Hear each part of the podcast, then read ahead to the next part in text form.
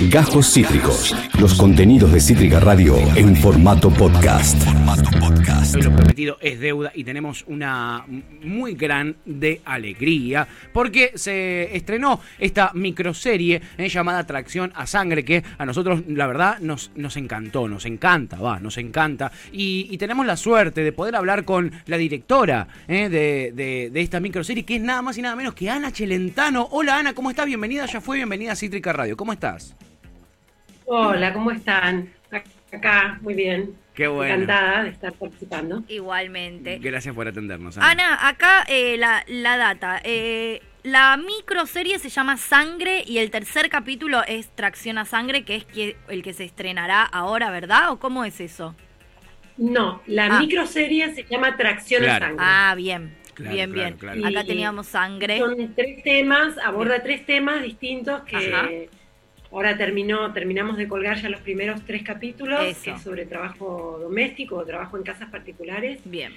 Y ahora tenemos dos capítulos de trabajo sexual y el último capítulo es sobre subrogación de vientres. Ah, Uh, muy bueno.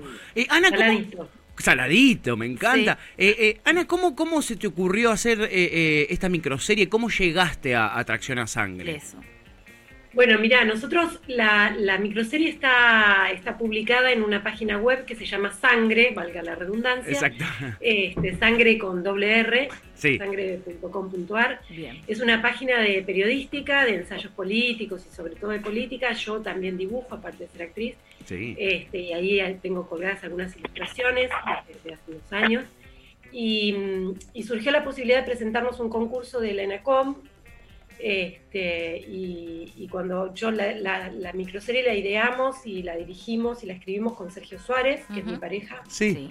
este, salió la posibilidad, empezamos a pensar sobre qué temas teníamos ganas de hablar y bueno, había surgido a través de algunas charlas con amigos el tema de la subrogación, nos despertó mucha curiosidad, te hablo hace dos años y pico, este, eh, concretamente en una charla con Erika Halvorsen, que es una guionista Sí. y escritora y, y- amiga, Sí. este, y, y a partir de ahí empezamos a tirar un poco del hilo sobre esta, este tema de cómo está nuevamente puesto el cuerpo, sobre todo el cuerpo de la mujer, en jaque en determinadas actividades, ¿no? Y si Sí. son actividades que de alguna manera pueden redundar en más y mejores derechos, o también si son actividades que vuelven a victimizar, a vulnerar el cuerpo de la mujer y sus propios derechos, digamos, Bien. y su autonomía y la condición humana. Entonces, un poco tirando ese hilo, dijimos, bueno, hay un, hay un, hay una- un hilo histórico entre lo que fue el trabajo doméstico, que viene desde la esclavitud,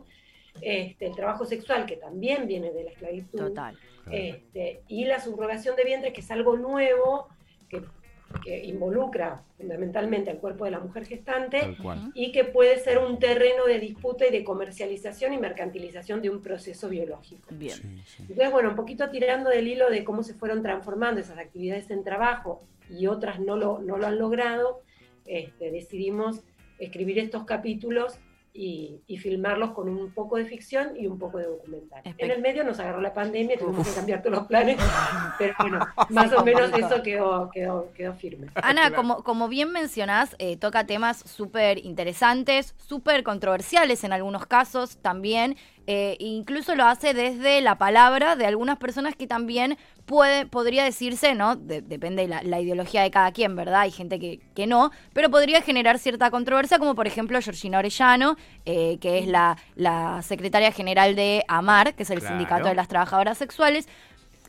Y, y en esto te pregunto, el- la microserie, ¿no? Y cada capítulo y cada tema que se aborda, desde la misma microserie, eh, ¿apunta a una postura específica? Digo, ¿queda claro cuál es la postura quizás de ustedes o es un poco más eh, quizás amplio y plantea distintas posturas y como que cada uno eh, llegue a su, a su propia conclusión?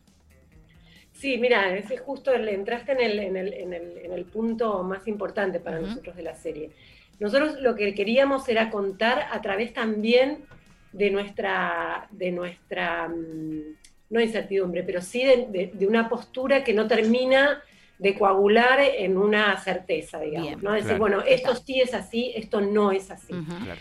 Eh, de hecho, tanto en el caso de trabajo sexual como en el caso de subrogación, que son los, dos temas más polémicos y más controversiales, sobre todo en un ámbito, porque nosotros no fuimos a buscar a los que están totalmente en contra de la subrogación, totalmente en contra del trabajo sexual, sino fuimos a buscar en el campo, digamos, más popular, de la militancia feminista, este, de, cierta, de, cierto aspecto, de cierto espectro eh, progresista, por llamarlo de alguna manera, este, dónde estaba esa, grieta, dónde estaba esa, controversia, y un poco alumbrar distintas posiciones que inclusive son todas atendibles, digamos. Uno puede entender los argumentos desde los dos lados, ¿no? Entonces, por ejemplo, tenemos en el caso de subrogación, Adora Barrancos, que tiene una postura totalmente negativa en respecto a subrogación, y Marisa Herrera, que es una militante feminista, que fue redactora de la ley de matrimonio igualitario, que es redactora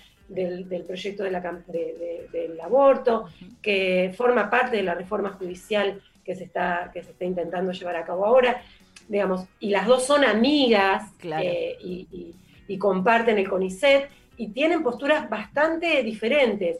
Y cuando yo, inclusive personalmente, a mí me parecía que no había que eh, legalizar bajo ningún aspecto el tema de la, de la subrogación.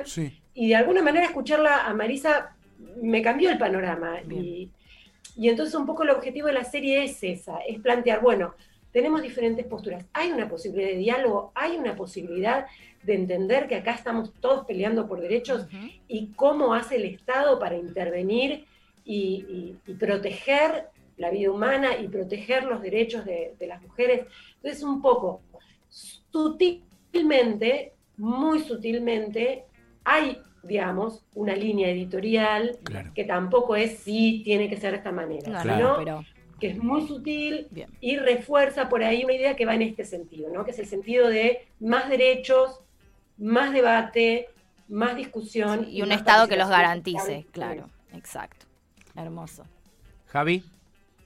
Te, saludo, Ana, qué lindo estar con vos. Muy buenas tardes. Felicitaciones. Y vamos a contarle a la gente que, bueno, esto lo hiciste con tu marido, con Sergio Suárez, y que este capítulo en el libro y dirección, cómo trabajar con el marido y también con tu hija, con América, que actúa en el capítulo que se estrenó hace horas, ¿no es cierto? El día martes, ¿cómo fue este capítulo? Contamos todo el trabajo en familia. Que te contes un poquito cómo fue este proceso. Bueno, eh, trabajar en familia está buenísimo en cuarentena porque nosotros, te digo, ganamos el proyecto eh, el año pasado, a fines del año pasado, empezamos a preproducirlo en febrero, íbamos a filmar en, abril, los primeros días de abril, y tuvimos que cambiar todo. que Sergio y yo convivamos y poder empezar a pensar, pasaron unos meses y dijimos, bueno, nosotros ya teníamos otorgado el premio, entonces la plata se devaluaba, pasaban los meses, estaban nuestros compañeros sin trabajo. Dijimos, bueno, pensémoslo de nuevo y hagámoslo. El hecho de estar los dos juntos nos permitió poder trabajar todos los días y, ir teniendo un ping-pong de ideas para, poder pensarlo de nuevo en, clave, en clave cuarentena. Por supuesto que es re difícil. el, cotidiano de la convivencia te, arrasa en todos los sentidos. Este, así que de alguna manera te diría que los momentos en los que nos poníamos a trabajar eran los momentos de más pax este, hogareña. Eh, y la participación de América fue casi una obligación porque ya habíamos hecho un proyecto juntos, eh, yo como guionista y él como director, y habíamos contratado a los hijos de unos amigos que también participaron y actuando, y América puso el grito en el cielo que ella quería participar de alguna manera. Este, así que bueno, le dimos, le dimos un pequeño bolo. Bien. Eh, estaba chocha. Espectacular. Y, así que bueno, nada, la verdad es que nos llevamos bien trabajando con Sergio, ya también tenemos un corto que ya lo estrenaremos en algún momento, este, tenemos otros proyectos y, nos llevamos bastante bien. Y después la verdad es que trabajamos más o menos siempre con el mismo equipo, con Mauricio Heredia haciendo fotografía, con Fede Mayol haciendo este, arte, Gaby, Gaby González haciendo vestuario, que todo fue vía remota. Eh, claro. hacíamos los Zoom con los actores y los metíamos, bueno, ¿qué tenés, qué no tenés? ¿Tenés esta prenda? ¿Te puede ayudar así? Peinado y maquillaje también. Este, fue todo un aprendizaje realmente muy intenso y muy lindo. Yo era la primera vez que dirigía, me encantó, sobre todo la parte de ficción. También hice las entrevistas con María Méndez, que nos hizo la producción periodística y la producción general. Este, pero bueno, hacer entrevistas es, muy difícil y, creo que, estuvo bueno, que logramos muchas cosas. Siempre te parece que cuando terminás, ay, decís, ay, ¿por qué no conté tal cosa? Pero bueno, también hay que aprender a decir, bueno, hasta acá. Y claro. y ir cerrando, que es lo más difícil que debe ser lo más difícil. ¿no? ¿Cómo te sentiste de directora? ¿Cómo te sentiste estar, del otro lado del mostrador? ¿Cómo fue esa, esa experiencia? Mira, me, sentí muy bien, lo compartimos bastante con Sergio, Sergio eh, con, Luis Machín, con Luis Machín, con el Gilda Escarpeta. Luis Machín y Gilda son el capítulo que viene, que es el primer capítulo de, trabajo sexual. Este, Luis tenía ese texto hermoso de Andrés Rivera. Eh, y la verdad es que son todos, todos los actores son grandes actores. Maca Suárez actúa, ya actuado en muchas cosas. Este, eh, entonces no fue, no fue nada difícil, digamos. Creo que el más difícil de todo fue el de Eva Bianco, porque era, era, un texto muy, eh, era mucho texto, tuvimos que ir cortándolo bastante, era texto difícil porque son dos textos reales de 1910, es una solicitada una carta a los lectores que salió en un diario católico de Córdoba y después la respuesta de una agrupación de sirvientas que le contesta. Este, y realmente era mucho texto y ella hacía los dos personajes y la verdad que ella es una grosa total. Mm. Se lo aprendió perfecto, lo hicimos todo en un día, hicimos un par de ensayos, pero la verdad es que, que aparte queríamos encontrarle como las, las, pequeñas cosas, queríamos que fuera una actriz cordobesa, que se notara el acento. Eh, a mí me encanta, yo me doy cuenta que primero que uno tiene que estar muy consciente, yo soy muy exigente con mi laburo y, me puedo poner medio intensa. Entonces también, con Sergio, Sergio que tiene mucha más experiencia que yo en la dirección, eh, también como él servía ahí como, bueno, vayamos, tranquila, vamos consiguiendo las cosas de a poco, como, Bien. como que ahí hubo un buen, un buen equipo con él. Qué bueno. Ana, ¿cómo han sido hasta ahora las repercusiones? ha, generado polémica? ¿Han estado buenas? ¿Eran lo que te esperabas? Eh, ¿Esperabas otra cosa? ¿Esperabas mm. algo? Capaz no esperabas ninguna repercusión específica. Mira, sinceramente no esperábamos mucho, porque era, es un proyecto bastante no voy a decir humilde, pero es un proyecto hecho con, mucha austeridad este, para la página y dijimos, bueno, lo lanzamos a ver qué pasa y, dijimos, bueno, más o menos la gente que nos conoce, que lo va a ir viendo y se va a ir ampliando la cantidad de vistas que tenga. Y, en un momento decidimos trabajar con Paloma, Paloma García, que, lo mueva un poco en los medios y qué sé yo. Y la respuesta fue muy, muy... Eh, como tuvimos como mucha devolución, que no lo esperábamos para nada, de verdad. Sobre todo por los temas, con esto que vos decías antes también, ¿no? Son tres temas bastante interesantes. Trabajo doméstico parece un tema muy sencillo, pero la verdad es que la cuarentena desnudó el, nivel de explotación y el nivel de de incomprensión del otro, ¿no? Esto que decían ustedes antes de empezar la nota, ¿no? Parecía que las cuarentenas nos iba a poner divinos a todos y súper solidarios, y de pronto te puso toda la miseria humana en, la mesa, ¿no? Bueno, un poco con el trabajo doméstico pasa eso. Y los otros dos temas son temas que generan mucho debate, entonces hubo mucho interés por parte de, de la prensa que estuvimos haciendo. Eh, y mucha devolución de muchos eh, amigos, gente que te escribe, que escribe cosas súper lindas, eh, súper interesantes. Ayer nos escribió un, amigo, un actor que, lo vio y que estaba muy emocionado porque su mamá había sido, su mamá y su tía habían sido trabajadoras domésticas y, le había llegado mucho el programa y, y, había pensado mucho en ellas y en con qué delicadeza se hablaba del tema y eso es súper reconfortante, digamos. No lo esperábamos y es muy reconfortante. Y otra cosa que también me sorprendió mucho es que, que muchos planteaban, que eh, muchos nos devolvían esta cosa que hablábamos recién de que no baja línea, digamos. No es que dice, bueno, las cosas son así, punto. No, sino que abre el debate. Y de pronto abre el debate y te, no te digo que te ilumina, pero, pero te hace pensar desde un punto de vista que por ahí uno no lo tenía agenciado. y, un poco ese es el objetivo, digamos. Entonces, en ese sentido estamos muy contentos. Qué bueno, Ana. Javi. Ana, eh, lo que lo comentaba el día con los chicos, que me parece todos los productos que hubo en, cuarentena, que es difícil hacer, está logrado y para mí más entretenido y con ganas de más.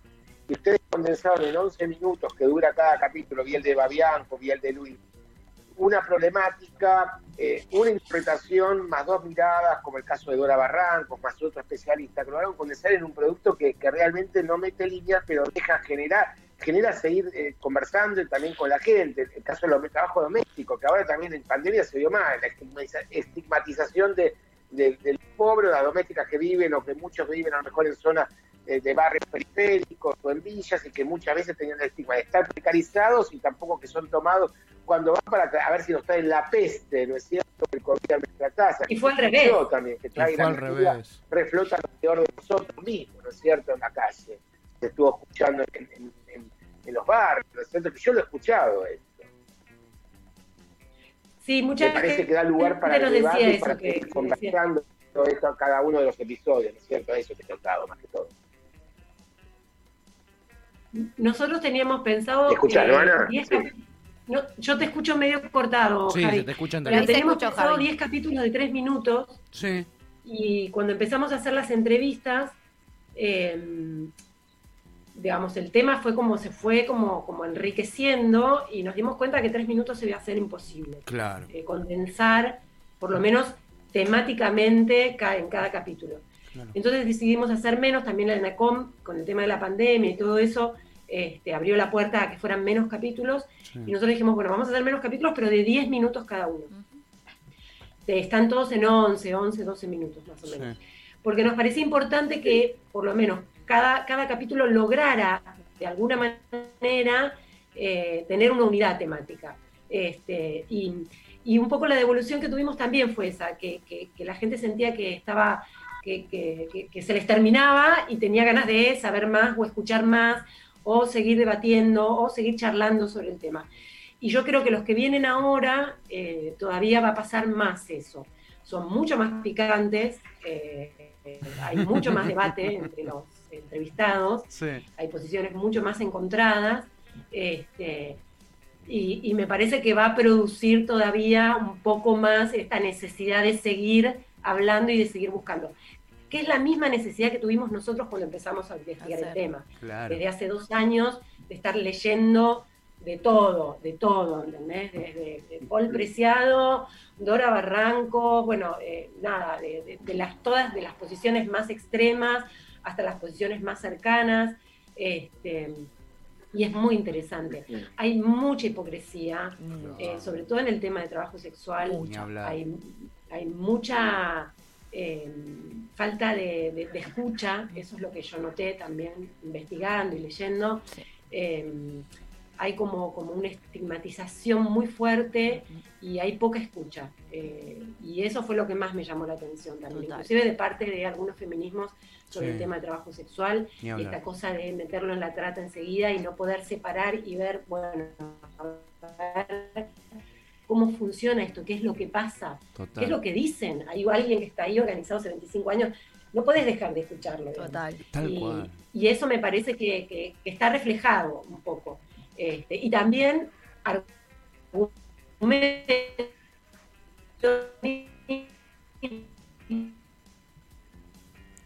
Se nos fue, se, nos, cortó. Se, nos cortó la comunicación. Oh, se trabó. Ahí volvió. A ver, Ana, ¿estás por ahí?